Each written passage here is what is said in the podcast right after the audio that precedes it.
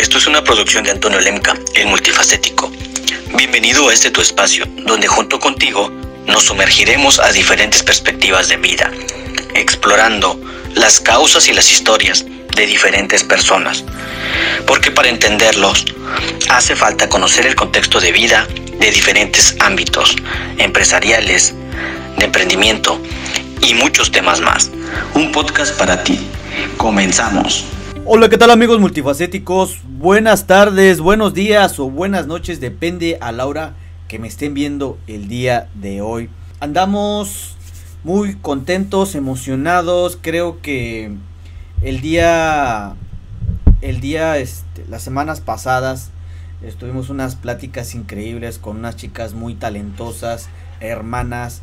Creo que hablamos acerca de, de, lo, de lo talentoso que que realmente es nuestro municipio de todo lo bueno. Este multifacéticos, este, este proyecto está creciendo cada vez más. Estamos muy contentos, estamos muy emocionados porque poco a poco vamos este, consolidando más este, este gran proyecto. Nos emociona mucho, nos, nos da muchísimo alegría este, el, poder estar con ustedes y poderles transmitir pues un poquito de experiencia, de, de vida, de diferentes perspectivas, como lo dijimos en, en nuestro canal, de de diferentes personalidades.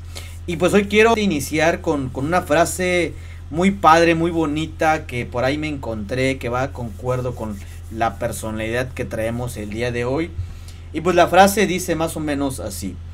Es fácil olvidar las palabras, lo difícil es olvidar esa sensación que te causaron cuando las escuchaste. Que si alguien sabe de sensaciones que causan las palabras, que causan aquellos sentimientos de, de alegría, de tristeza, de emoción y los pauta o los escribe, los redacta en, en líneas, yo creo que es nada más y nada menos que, que mi gran amigo Roberto Arciniega. Él es un escritor, es un poeta, él tiene un libro que se llama Antología de un sueño, tiene poemas como Martina, Roces Sentidos, Esta noche, Mira no más y Bruma, Bruma de Luma. Entonces, hoy, hoy nos encontramos con el gran poeta y amigo Roberto Arcinega. ¿Cómo estás, Roberto? ¿Cómo te encuentras el día de hoy? ¿Qué tal? Pues, pues muy contento, ¿eh? Contento y un poco nervioso con la cámara, pero muy, muy contento por la invitación que me hiciste. Para empezar, pues, Roberto Arcinega Cortés, originario de, del hermoso municipio de Tasquillo, el paraíso para todos los que somos originarios de aquí. Eh, pues, realmente no me considero escritor el, te puedo decir que pues soy una, pues una, una, una persona normal, sencilla, sencilla, simplemente que pues eh, alguna vez tuvo la iniciativa, la locura, si quieres llamarle así, de, de, escribir, de plasmar cosas que veía en el papel. Pues ahorita ya, ya con el, con la tecnología pues ya es muy diferente, ¿no? Pero pues comencé desde, pues desde muy niño, desde muy niño escribir cosas pequeñas hasta que poco a poco se fueron convirtiendo algunos relatos, algunas poesías. Y escribo especialmente, especialmente cosas de la región. Eh, obviamente sobre Tasquillo, sobre el Valle del Mezquital, aunque abarco pues varios géneros, ¿no? Te, decía, principalmente me aboco más al relato y muy poco a la poesía. Es lo que te puedo decir de Roberto Arciniega del escribiente de Tasquillo. Me, comentas que dices que empezaste con la escritura desde muy niño. ¿A, qué edad más o menos comenzaste a escribir tú? Mira, comencé, realmente comencé a escribir, eh, o tratando de escribir, desde que iba en la primaria, o sea, ya, ya llovió de eso, ¿no? Y pues fueron intentos de, cuentos, ¿no? Eh, sin ninguna, eh, lo, lo, único que quería un poquitito era a lo mejor querer contar lo que yo sentía, divertirme, porque realmente lo que hace uno, cuando escribe, pues es, es este, divertirte, sentir, plasmar un poco de lo que, de lo que eres. Pero te decía, fue desde muy pequeño, ¿qué será?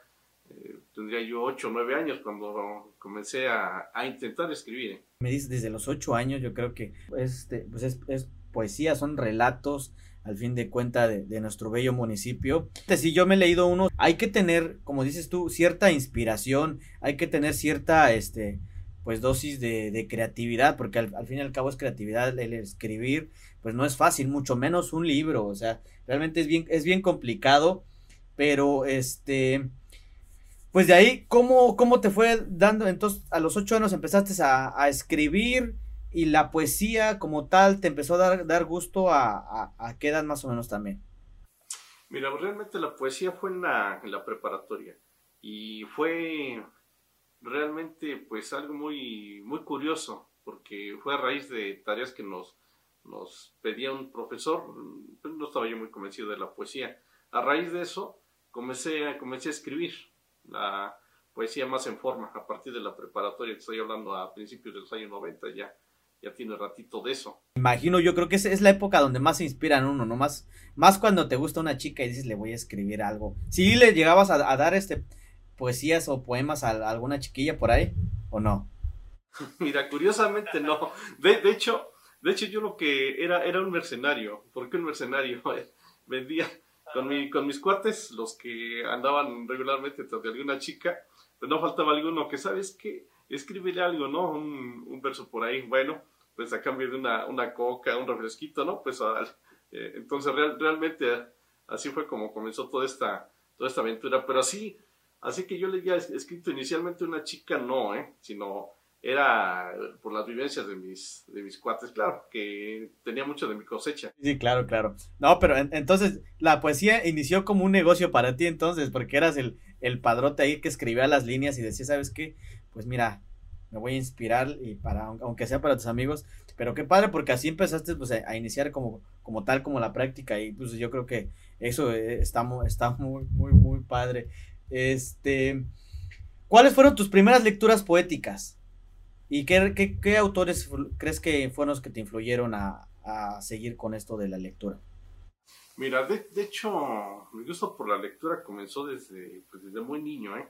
Eh, déjame decirte que primero aprendí a leer y después a escribir. Entonces, a raíz de eso, pues yo devoraba libros y libros, pero quienes me influenciaron, y no, no precisamente poetas, eh, Jack London, Jack London, Julio Verne, eh, aventuras que leía yo de adolescente, de niño, y pues poetas, poetas te puedo decir que Jaime Sabines ha sido uno de los que más influencia ha tenido, ha tenido en mí, Manuel Acuña, otro de ellos. Son los autores que, en los que más, más me he inspirado. ¿Y a qué edad este, empezaste o decidiste hacer un libro? Mira, es que realmente hacer, hacer un libro fue desde prácticamente desde que comencé a escribir, porque pues yo, yo aspiraba, siempre aspiraba y, y, un día me dije, pues alguna vez voy a tener un libro. Tardaron muchos, muchos años en poder tener un libro, un libro ya como tal en mis manos, pero pues esto, la idea, la idea fue a partir de la, de la preparatoria, entonces estoy hablando ya de hace bastantitos años que nació esa inquietud en mí, hasta que finalmente pues se pudo ver realizado, ¿no? porque pues es, es una satisfacción enorme, que aunque sea un, libro pues lo más sencillo, lo más humilde que tú quieras pensar, pero pues realmente es, es una realización como ser humano dentro de tus metas.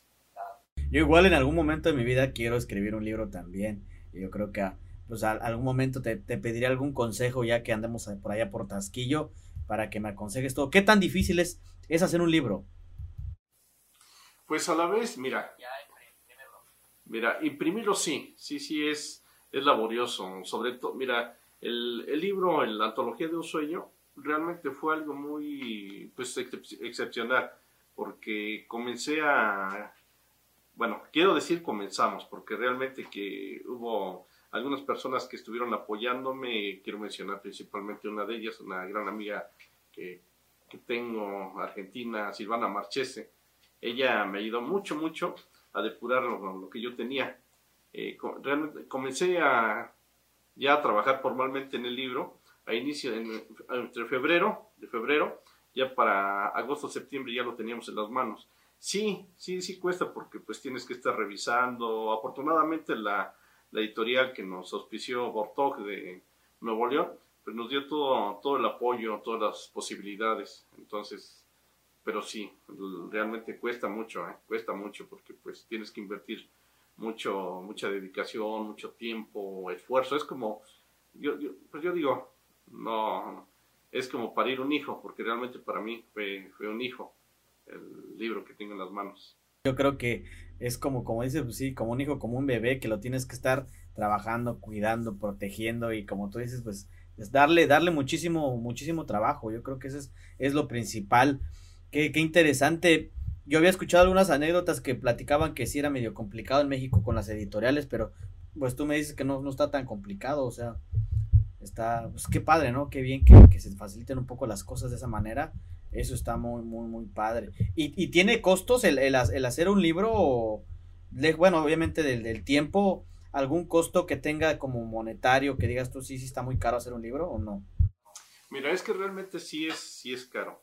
Es caro. Te platico un poco del libro. El, ah, el, mira, el, el, libro en sí nació por una convocatoria que, que lanzó este, Adriana, Adriana Puente. Adriana Puente es es una persona que se dedica a, apoyar este, escritores, se, se, dedica a organizar eventos en los que pues personas que escriben tengan la posibilidad de acercarse a alguna editorial.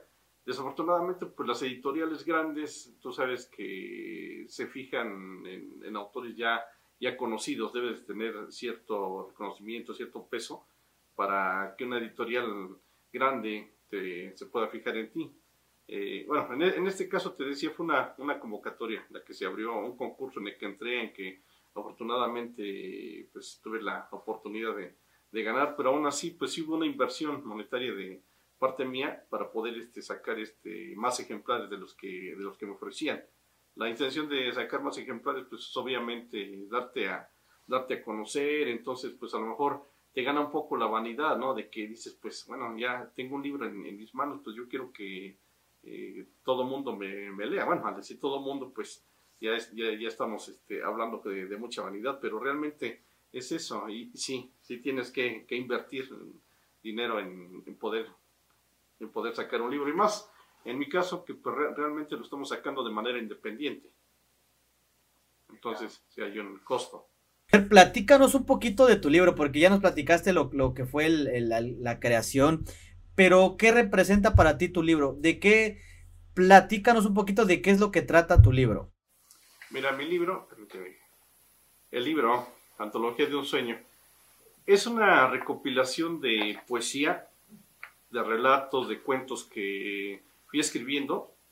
Fui escribiendo, pues a lo largo, que te gusta, de más de 20 años, 20, 25 años aproximadamente.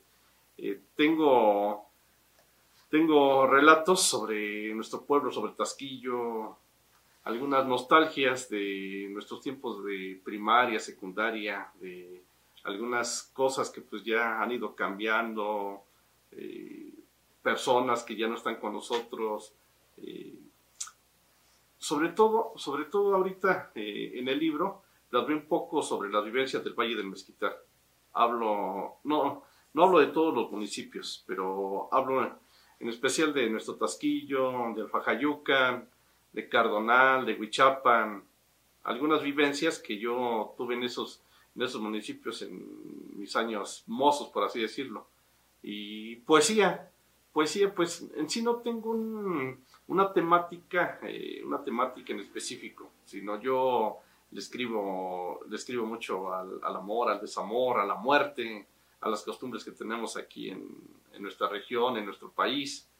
Y, cuentos que he ido plasmando, en tanto de vivencias como cosas que he ido viendo, que a mí me gusta observar, me gusta observar y, de repente, pues basta, no sé, una canción, una plática, para que de ahí pues ya eh, me nazca algo para poder plasmar en, en papel te decía, pues realmente no tengo una, tengo una, temática pues muy amplia, muy amplia, pero sí, pero sí, aquí en Antología de un Sueño vas a encontrar cosas sobre nuestro tasquillo. Me imagino que como todos, como, como, todo, como todas personas tenemos algún equipo favorito, me imagino que por ahí has de tener una, un verso o algún poema que tú dices, este sí me gusta, alguna poesía, algún relato.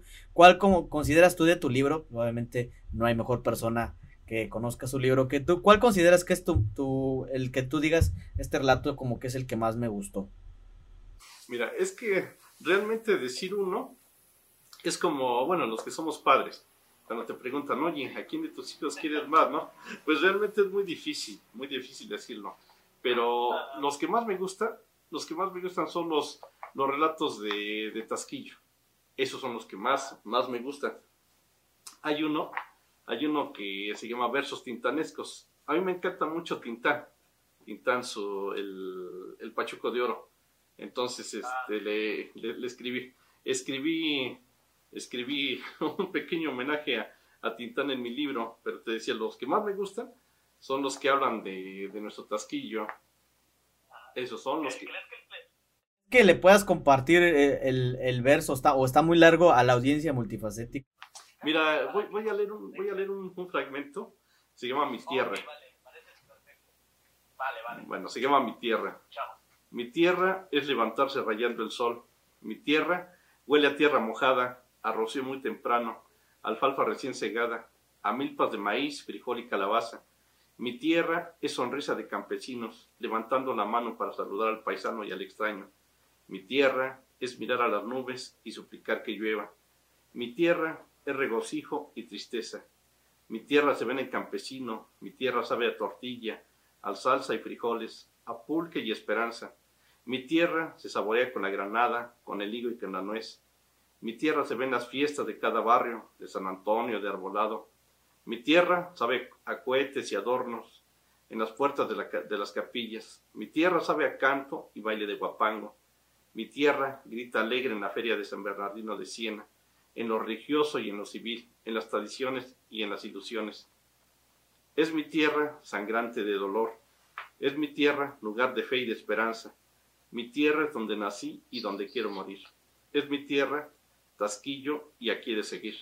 Es un fragmento, se llama Mi Tierra.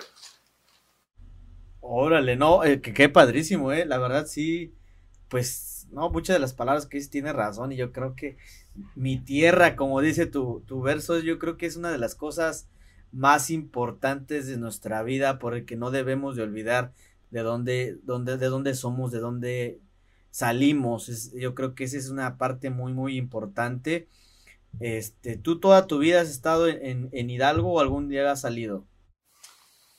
Pues salí, salí durante mucho tiempo. Estuve radicando un tiempo en la Ciudad de México, a principios de los noventas, luego por circunstancias de trabajo, vivía aquí en Tasquillo, pero pues nada más dormía, dormía aquí en Tasquillo y todo el día me la pasaba en otros municipios, eh, así radicando ya completamente en Tasquillo después de, después de mi niñez, mi adolescencia, fue a partir del 2007. Pero te estoy hablando de un espacio de 15 años que prácticamente no estuve aquí en Tasquillo. Ok. Platícanos, platícanos de tu infancia. ¿Cómo fue tu infancia? ¿Cómo Roberto Orsinegue vivió su infancia? ¿Te acuerdas un poquito de eso? Uy, pues, pues fue una infancia feliz, te puedo decir con carencias, con carencias como las que tuvimos muchos, muchos de nosotros. Pues yo recuerdo que tomábamos agua de la llave, eh, por en la secundaria, yo recuerdo que a veces a mis papás les alcanzaba para darnos para el almuerzo, a veces no, entonces era, era compartir, era salir a, a las milpas temprano. Me, recuerdo mucho que mi papá echaba pulque, entonces pues ahí me tocaba ir a raspar que no me gustaba, ¿eh? No me gustaba por el, te guisaba las manos, la, la comezón. Pero ahora, pues, ya de grande lo veo y lo recuerdo con nostalgia, las milpas, a, mí me tocó mucho acompañar a mi papá a dormir para regar las milpas, y pues son, son recuerdos que, que, te quedan, que dices, pues no, realmente no los, no los cambio por nada y fue una, una niñez pues muy feliz, apretada en lo económico, apretada, pero pues feliz feliz, pues mis padres pues expresaban su cariño a su modo, a su modo porque realmente pues no era de que te dieran un abrazo, un beso, pero pues ellos te expresaban su, su cariño, su amor de distintas maneras y ahora pues de adulto pues ya valoras todo eso, todo eso que quedó atrás, pero que, que queda y precisamente en, en, el libro es donde pongo un poquito de esa niñez, de, la de las idas al molino a traer, a traer el, ya la masa, llevar el nixtamal, regresar con la masa para las tortillas. Claro, no, yo creo que una, infancia hermosa, eso como tú dices, las tortillas hechos, hechas a mano por mamá, como tú dices, las, las, las carencias, yo creo que por lo menos, dice uno entre comillas carencias, y yo creo que sí y no, porque yo creo que al final, afortunadamente siempre tuvimos un plato de comer, aunque eran frijolitos, este, verdolagas, quelites, aquí iban las mamás, la, la verdad que, que, que, qué tiempo tan maravilloso, porque yo, yo me acuerdo de de pues a mí relativamente ya yo creo que ya no me tocó la, la, la, esa época totalmente pero mi mamá sí me contaba que literalmente su mamá se iba al campo y regresaba con comida. Dice no de que con los quelites y que la, la flor de calabaza o sea literalmente dice yo creo que esas, esas cosas o esos momentos son maravillosos como como dices carencias en, lo económico, pero yo creo que de amor y, de, como tú dices, la expresión de, cierto amor de parte de los papás, el cariño, a veces pues a uno cuando está grande ya empieza a entender esas cosas, pero creo que es una, de las infancias más bonitas que creo que ya hoy en día ya no se ven, ¿o tú qué piensas? Pues los tiempos cambiaron, los tiempos, nos absorbió la tecnología, la tecnología nos, nos quitó el, las relaciones personales que teníamos anteriormente, ahora pues, pues a todos nos has absorbido, ¿no? Sin excepción. Entonces estás con el celular, te olvidas de, de, esas, de esas pláticas, se ha perdido mucho, ahora pues desafortunadamente se ve la pérdida de valores, algo que pues teníamos muy presentes hace, hace algunos años. No, no digo que se hayan perdido todos, pero pues los tiempos ahora son, son más difíciles. Yo recuerdo que salíamos, salíamos, estoy, estoy hablando primero en la primaria, en la secundaria, en la preparatoria, podíamos salir hasta de madrugada con la seguridad de que podías andar en las calles de, no solamente del pueblo, eh, sino de muchos lugares. Y podías salir con toda la tranquilidad del mundo, no faltaba que te encontraras al borrachín que ya todos conocíamos, este, o, o, o, los miedos de los fantasmas, los cortacabezas, cosas, leyendas, ¿no? Que se iban tejiendo, pero regresar con la seguridad. Pues ahora, desafortunadamente, no es así. A mí me tocó todavía esa época en que yo recuerdo mucho en la, en la primaria, mi primer día de, primaria, me acompañó mi papá, me, llevó a la, primaria y a partir del segundo día, de ahí ya iba yo solo a la, a la primaria, iba y regresaba. Y pues son cosas que ya, ya no se ven con tanta facilidad. Me acuerdo que, que, sí nos llevaban, bueno, a mi mamá la más, las más chicas, pero yo siempre me adelantaba y veías a tus amigos que iban y todos te iban, se iban encontrando en el camino, en camino a la escuela, o sea, literalmente si te ibas caminando, pues no había tanto problema. Igual en las noches, yo me acuerdo que, que cuando estaba, pues yo tenía mis 12, 15 años, nos íbamos a la cancha a jugar fútbol, que era algo que antes, pues era como que de ley, ¿no? Llegabas, terminabas, te apurabas y te salías a la cancha a jugar y y este, pues hoy en día ya es más complicado. Nos, nos las pasamos a veces hasta la una, dos de la mañana jugando fútbol. Era algo que a mí realmente sí me apasionaba mucho en su momento el, el, llegar a jugar fútbol. Y este, y pues hoy veo que ya, en, una, como tú dices, la tecnología nos absorbió, ya los chavos ya no quieren jugar deportes, prefieren andar en, la tablet, en los videojuegos, ahí en el Xbox, jugando en su casa, a salir a jugar, a hacer deporte creo que es algo que, nos, que nos ha cambiado. Ya prefieren jugar el FIFA ahí en, la comodidad de su casa, nada más jugando FIFA ahí en, la televisión y creo que sí, eso ya, pues sí se está perdiendo poco a poco. Yo creo que es algo que no debería ser así, pero pues se está modificando el, mundo, las personas, pues se está completamente cambiando. Pero qué padre infancia, qué padre infancia yo creo que fue la que en algún momento pues llegamos a vivir entonces, y, platícanos un poquito de ti, a, qué es lo que realmente te dedicas, este, qué es lo que haces ahí en, en, Tasquillo. Uy, pues como diría Joan Sebastián en una de sus canciones, El taxista, pues soy un, un milusos cualquiera. Mira, me he dedicado a diversas actividades. Eh, no, no tengo una, una formación académica como tal, terminé la preparatoria, actualmente estoy cursando una licenciatura en línea que pues me está haciendo difícil, ¿no? Por el tiempo transcurrido, pero me he dedicado a diversas actividades. Eh, me he enfocado un poco más a trabajar cuando se puede en el ámbito electoral, eh, trabajando en el INE, en el IE, eh, alguna vez estuve en el INEGI, en diversas instancias, diversas instancias. Eh, pero no he tenido un, trabajo así este, de, base, pues eso me ha, me ha obligado a, estar rascando aquí, rascando allá. Soy de oficio, pues soy impresor.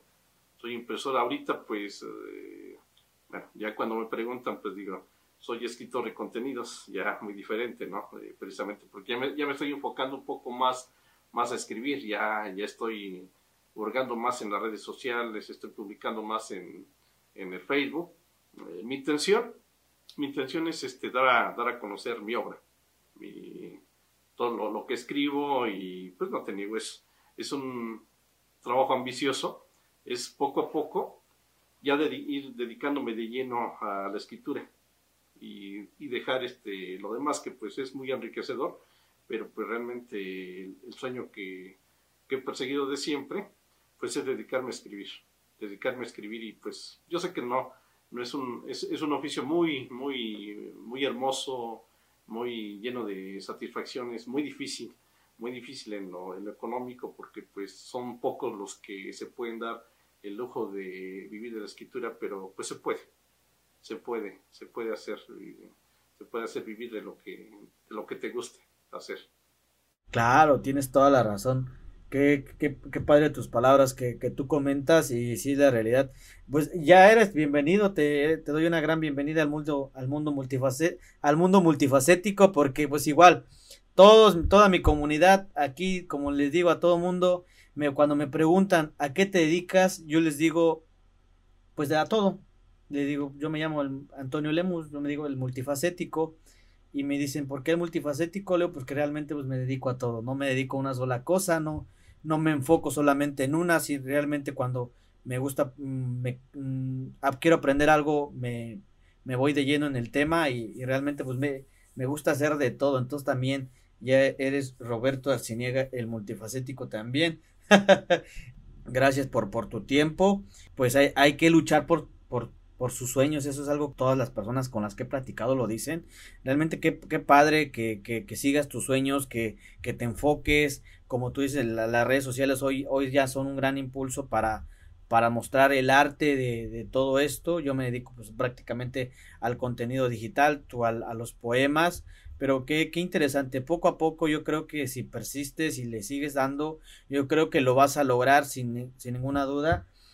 Entonces, este, pues sí, ¿qué, ¿qué, más le podrías decir tú a, aquellos jóvenes, a aquellas personas que van a ver este video acerca de sus sueños, de sus metas? ¿Qué les podrías compartir desde tu experiencia? Bueno, lo que les puedo compartir es que el, el, tiempo apremia, pero el mismo tiempo nos, nos indica en el momento indicado para realizar las cosas. Eh, para que yo diera a conocer hiciera mi primera publicación, pasaron muchos años, muchos años. Yo tenía eh, escritos que guardados aquí, guardados allá, todos en papel, hasta que de un momento a otro, fortuitamente, comencé a, comencé a publicar, comencé a escribir. El, principal obstáculo que puedo decir que todos nos ponemos es el miedo, es el miedo a hacer las cosas, porque a mí me pasó ese miedo al que dirán, el miedo al que lo que estés haciendo pues no, no, no, no sirva. Pero pues realmente el, la principal opinión que te puedes dar es, es tú mismo, esa opinión. Entonces, te digo, tardé muchos años en, en atreverme, en atreverme a hacer las cosas. Y pues aquí estoy, aquí estoy ya rascándole a los 50 años, pero todavía, todavía con muchos sueños, muchos sueños. El primero de ellos ya, ya, se, ya se cumplió, el publicar mi libro. No, no, tenemos que tener una edad, no hay que tener una edad para tratar de lograr y tratar de cumplir nuestros sueños. Y, y créeme que agradezco tus palabras porque creo que es una realidad. Y no solamente lo dices tú, no solamente lo dicen las personas con las que entrevisté las semanas pasadas, no solamente dicen las, las emprendedoras que, que, he tenido en mi canal, los emprendedores, las personas que, que han sido avanzando este, todos comentan algo y creo que todos tenemos, eh, concuerdo, algo en común, que es el miedo. Y el miedo es bien interesante porque es el, es la barrera mental más peligrosa que podemos tener nosotros como seres humanos. ese miedo al que dirán, ese miedo al, al que va a pensar la gente de mí, si, le van a, si les van a gustar las cosas, si no les van a gustar. Eso es bien interesante. Yo también batallé muchísimo, como tú lo dices, para empezar a crear mi canal de YouTube, todo lo que es mi contenido hacia, hacia la gente que lo, lo iba a dirigir. Y la realidad sí es muy difícil, es muy difícil. Yo tardé muchísimo en, como tú dices, con poder subir mi primer video. Lo tuve que regrabar, ya lo dije anteriormente con, alguna plática. Lo tuve que regrabar literalmente como unas 70, 80 veces ese, video porque no me salía y me volví a grabar y no me gustaba. Te va haciendo la práctica. Yo creo que tú eres un vivo ejemplo de eso también, que como tú dices fuiste practicando desde la preparatoria y poco a poco fuiste escribiendo y empezaste a, a continuar con tu, con tu, este, pues tu poesía, con tus relatos, y creo que poco a poco fuiste este, haciendo tu contenido. Hoy en día pues ya lo vas publicando más, más, a, más a fondo. Me da mucho gusto, eres una fuente de inspiración para muchísima gente, sobre todo la, la gente pues un poquito más grande que, que, no hay no hay una edad. Creo que tú eres un vivo ejemplo de eso. No hay una edad para perseguir tus sueños. No hay una edad que te diga sabes que hasta esta edad puedes dejar de perseguirlos creo que no. Este y pues la verdad que me da mucho mucho gusto platicar contigo y, realmente este, conocer a gente como tú, que, sean un orgullo para, para, nuestro tasquillo y sobre todo que, que, sea una fuente de inspiración para no quedarnos este, este, siempre pues dejando a un lado nuestros sueños. Yo creo que lo más importante es siempre perseguirlos, ir por ellos y si te gusta algo, pues intentarlo. ¿O tú qué piensas, amigo? Mira, me remito ahorita a una, una frase de don Anastasio Arciniega, otro un escritor, un escritor tasquillense, bueno, pues yo soy familiar de don Anastasio Arciniega, es poeta, revolucionario, pero él tenía una frase, ah, haciendo alusión a Tasquillo. Tasquillo produce buena madera, y realmente sí, hay, hay artistas, hay personas muy talentosas en nuestro municipio, y pues, y lo único que necesitan es un pequeño empujoncito, un pequeño empujoncito. Y como dices tú, pues no, Nunca, nunca es para las cosas, ¿eh? Nunca. El, tiempo apremia, pero eso no quiere decir que sea tarde. Y si hay, gente, lo platicaba hace poco con Valeria, este, el video, pues imagino que al momento que subamos esto ya va a estar en mi canal de YouTube, así que si lo quieren ver, vayan a verlo.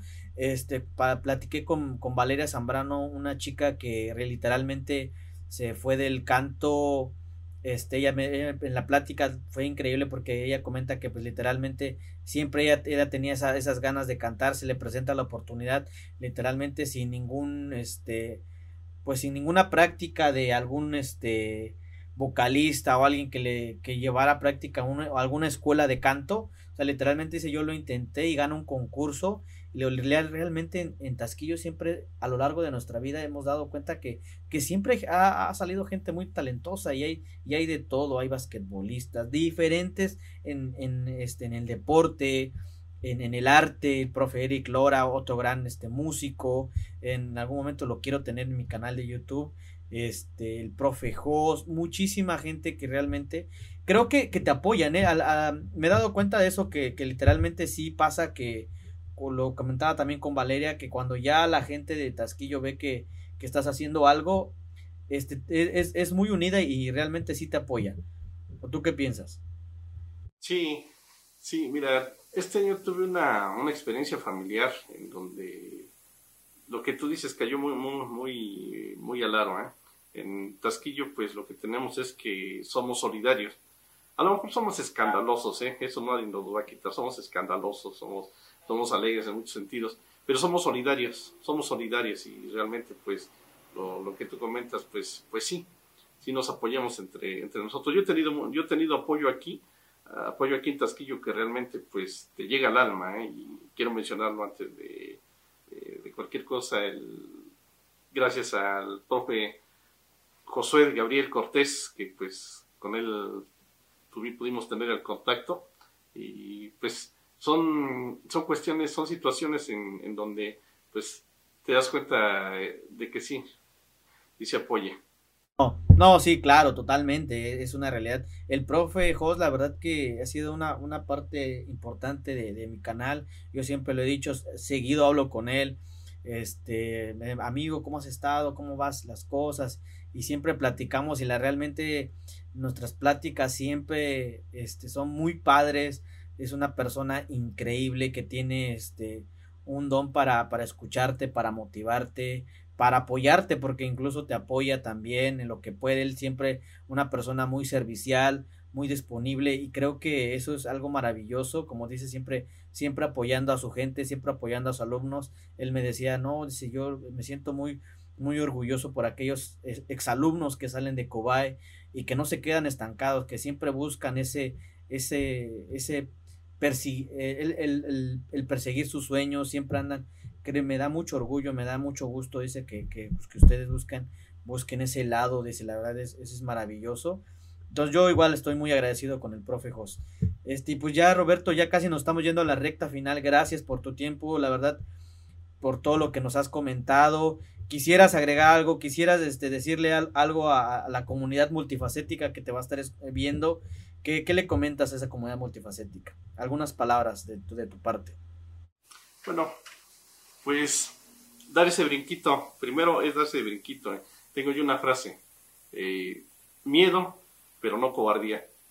Y pues trato de aplicarla lo más que se, lo más que se puede. Y la otra, pues, eh, pueden encontrarme, no, no tengo una página de Facebook, en mi perfil es donde he publicado todo mi, mi contenido. Entonces, si gustan visitarme, me va a dar mucho gusto. Me van a encontrar como Roberto Argenía Cortés en, mi perfil. Pues este es mi, mi, libro, Antología de un Sueño. También está disponible, paisanos, para quien quiera quien quiera adquirirlo, con todo gusto. Y les va a gustar. ¿Dónde está disponible tu libro? ¿Solamente en línea? ¿O cómo adquirimos tu libro para que para la comunidad? Lo tengo en físico. Y, mm, bueno, si me permite, doy, doy mi número 772-105-0013 para quien quiera contactarme con todo gusto, pues lo pueda, lo pueda adquirir. Así es, amigos multifacéticos, la verdad estamos muy contentos, muy emocionados. Este, la, este, la comunidad multifacética cada vez está creciendo más. Las personalidades que llegan a, mi canal cada día son traen mejores cosas, va, esto va creciendo. Cada persona trae una historia, cada persona trae un relato de vida. Y creo que eso es lo, lo más interesante de, de, mi canal. Este, de verdad, échenme la mano, dejándome un like, este, suscribiéndose a mi canal. La verdad me ayuda muchísimo, no saben la, lo mucho que, me han ayudado el, que, se, que se suscriban, que le den like, manita arriba, compartan con algunos familiares, alguien que le haya parecido interesante, échenme la mano compartiendo. Muchísimas gracias. Este canal, como se los dije desde un principio, es y para ustedes. Entonces, pues nada, yo creo que ya lo saben. Yo soy Antonio Lemos, el multifacético. Cuídense y nos vemos a la siguiente. Bye bye.